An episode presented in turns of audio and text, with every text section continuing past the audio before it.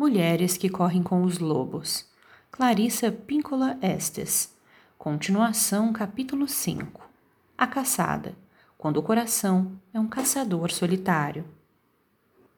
O sono da confiança.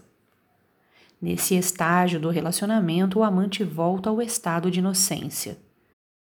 Estado no qual ele ainda se amedronta com os elementos emocionais no qual ele está cheio de desejos, esperanças e sonhos. A inocência é diferente da ingenuidade. No interior existe um antigo ditado, aspas, a ignorância é não saber nada e ser atraído pelo bem. A inocência é saber tudo e ainda assim ser atraído pelo bem. Fecha aspas. Vejamos até onde chegamos. O pescador-caçador trouxe a natureza da vida, morte e vida para a superfície. Contra a sua própria vontade, ele foi perseguido por ela. Mas ele também conseguiu encará-la. Sentiu pena do seu estado emaranhado e a tocou. Tudo isso leva a uma participação plena. Tudo isso leva a uma transformação, ao amor.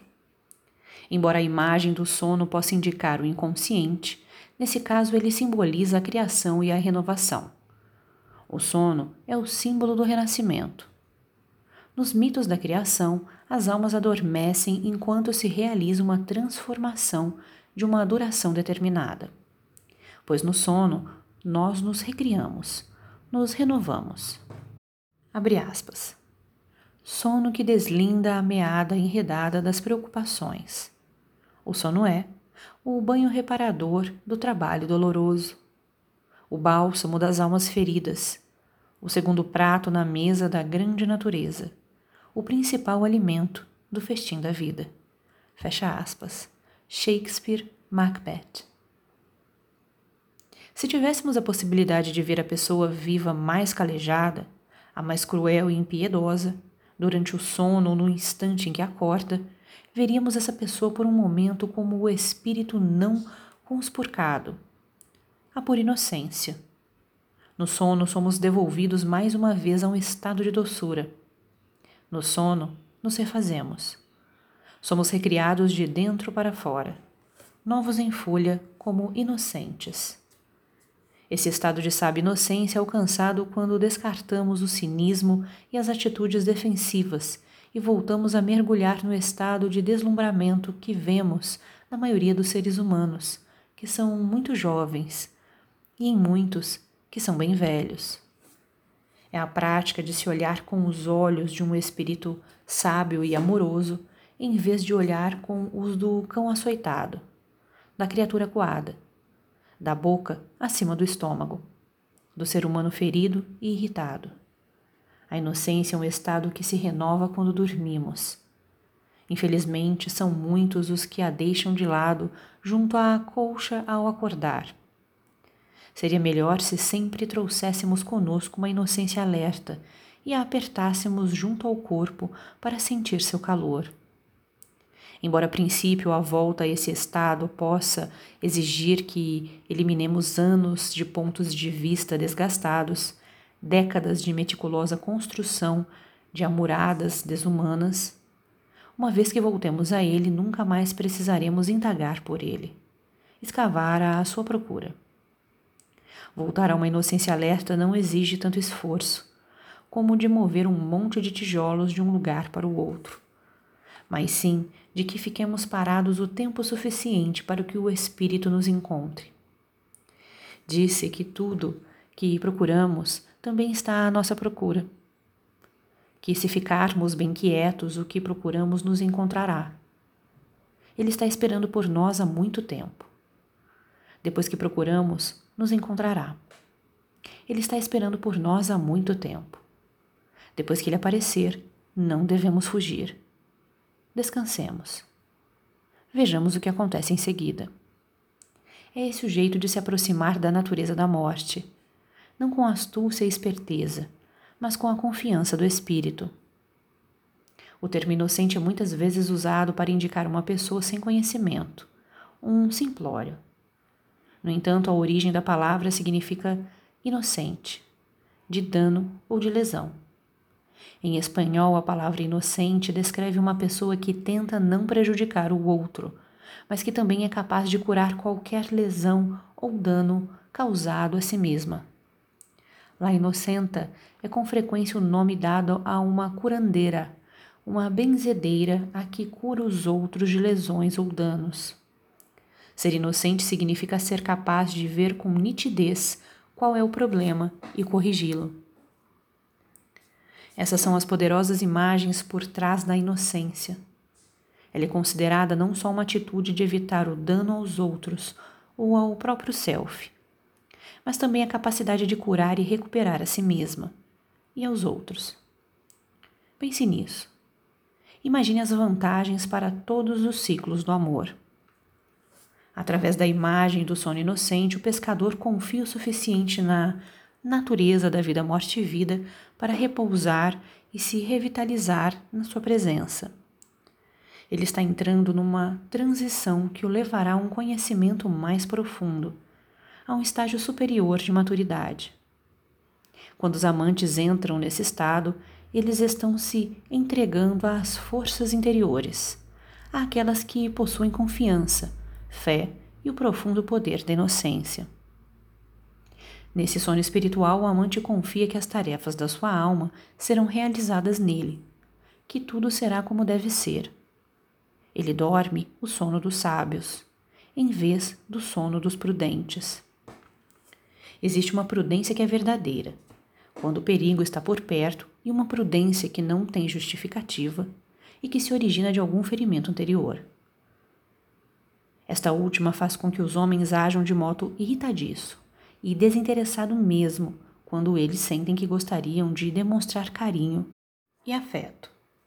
As pessoas que têm medo de ser ludibriadas ou de entrar num beco sem saída, ou que não param de vociferar seus direitos de querer ser livre, são as que deixam o ouro escapar por entre os dedos. Muitas vezes ouvi um homem dizer que tem uma boa mulher, que está interessada nele e ele nela mas que ele simplesmente não consegue se soltar o suficiente para saber o que realmente sente por ela. O momento crítico para uma pessoa desse tipo ocorre quando ela se permite amar, apesar de. Apesar de ter suas angústias, apesar de ficar nervoso, apesar de ter feito ferido anteriormente, apesar de temer o desconhecido. Às vezes não existem palavras que estimulem a coragem. Às vezes é preciso simplesmente mergulhar. Tem de haver em algum ponto da vida de um homem um período em que ele confie na direção que o amor o levar, em que ele tenha mais medo de ficar confinado a um leito rachado do rio seco da psique do que de estar solto num território exuberante, porém inexplorado. Quando uma vida é excessivamente controlada, cada vez há menos vida a controlar. Nesse estágio de inocência, o pescador volta a ser uma alma criança, pois no seu sono ele está ileso e não existe a recordação do que aconteceu ontem ou antes. No seu sono, ele não está lutando para assumir algum lugar ou posição. No sono, ele se renova. Dentro da psique masculina há uma criatura, um homem incólume, que acredita no bem, que não tem dúvidas acerca da vida, que não só é sábio, mas também não tem medo de morrer. Alguns a identificam como o self guerreiro, mas não se trata disso. É um self do espírito e de um espírito jovem ainda por cima, que continua a amar independente de ter sido atormentado, ferido e exilado, porque a seu próprio modo ele cura a si mesmo recupera a si mesmo. As mulheres podem testemunhar ter visto essa criatura oculta num homem fora dos limites da sua própria percepção. A capacidade desse espírito jovem de fazer com que o poder da cura atue na sua própria psique é tamanha que chega a estarrecer. Sua confiança não depende de que sua parceira não o magoe. Ela é uma confiança na possibilidade da cura de qualquer ferimento que ele sofra. Uma confiança na vida nova que se segue à antiga.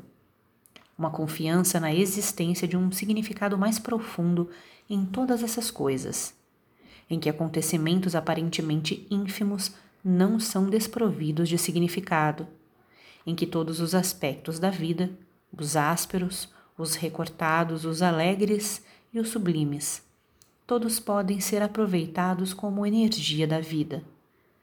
É também preciso que se diga que, às vezes, à medida que o homem vai ficando mais livre e mais próximo da mulher esqueleto, sua parceira passa a ter mais medo e tende a se esforçar por si mesma no que diz respeito a decifrar e observar o sono, que devolve a inocência, e a aprender a confiar na natureza da vida morte vida.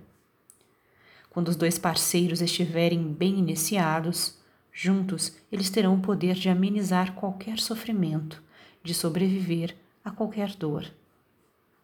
Pode ocorrer que uma pessoa tenha medo de adormecer na presença do outro, medo de voltar a uma inocência psíquica ou de que o outro tire alguma vantagem dela. Essas pessoas projetam sobre o outro todos os tipos de motivações e simplesmente não confiam em si mesmas.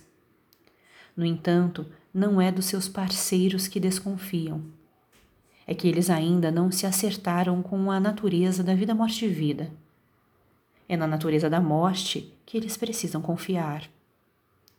Como no sono, a natureza da vida, morte e vida, na sua forma mais primitiva, é tão simples quanto uma delicada expiração, um término, e inspiração, um início. A única confiança necessária é de saber que quando ocorre um final, vai surgir um novo começo.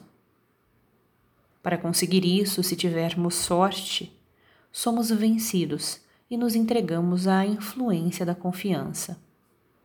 O método mais precipitado consiste em nos lançarmos num estado mental confiante, forçando-nos a eliminar todas as condições, todas as restrições.